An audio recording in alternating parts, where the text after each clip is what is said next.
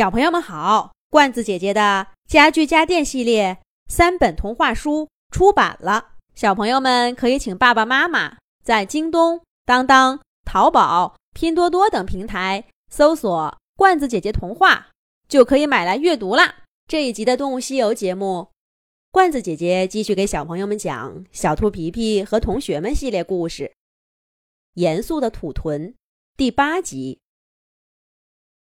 简陋的小屋外面，土屯东东和妈妈收拾着行装。说话声、轮椅的滑动声、叮当声，此起彼伏。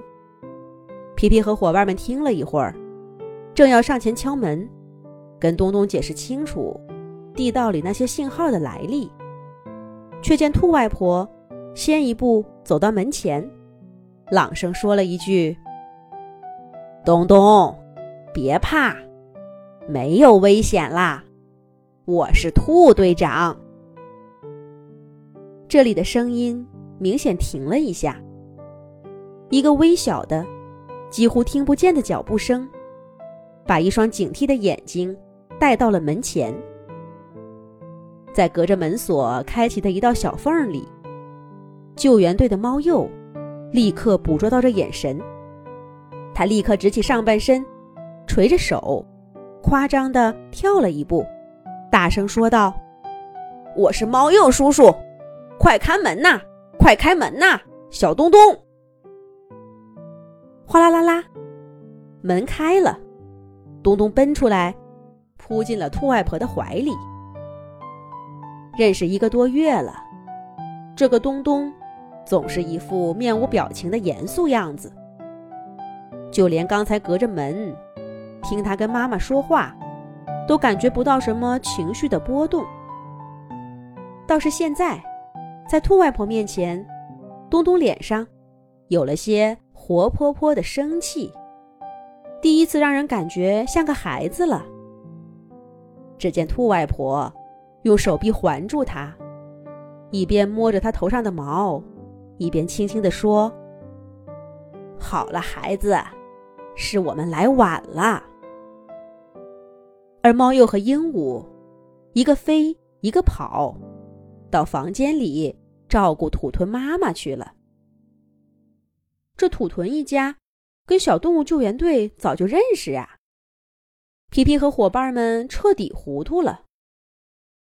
外婆，这究竟是怎么回事儿？皮皮不解的问道。兔外婆贴在东东耳边说了什么？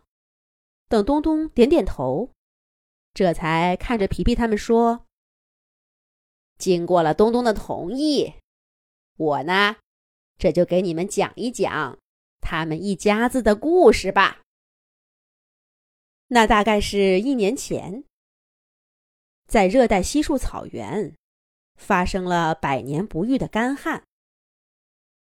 习惯季节性迁徙的动物，跟随着雨水的脚步。可追来的，却永远是炎炎烈日。世代居住在同一个地方的动物，却不得不拖家带口，迈向未知的旅程。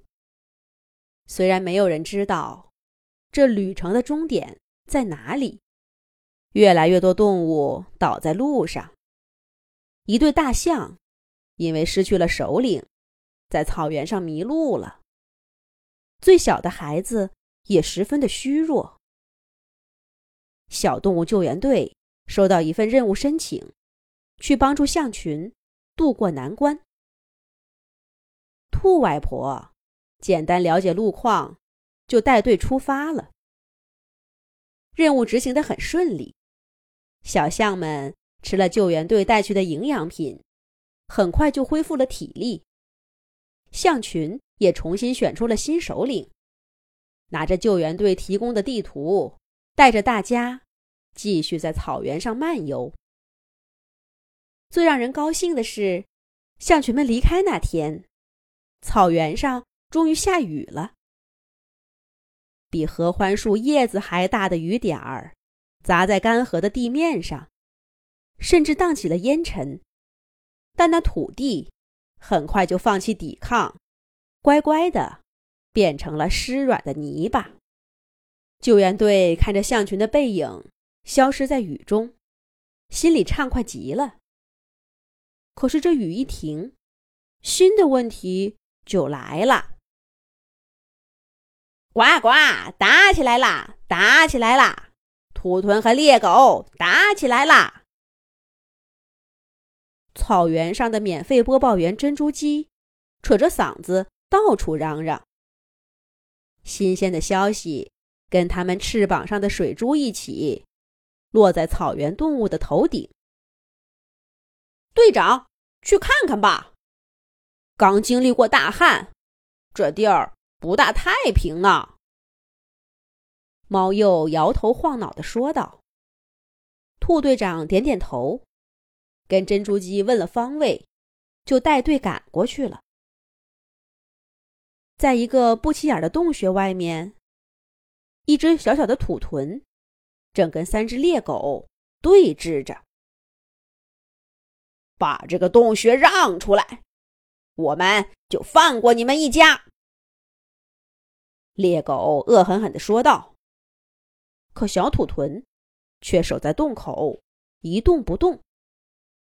接下来会怎么样呢？咱们下一集讲。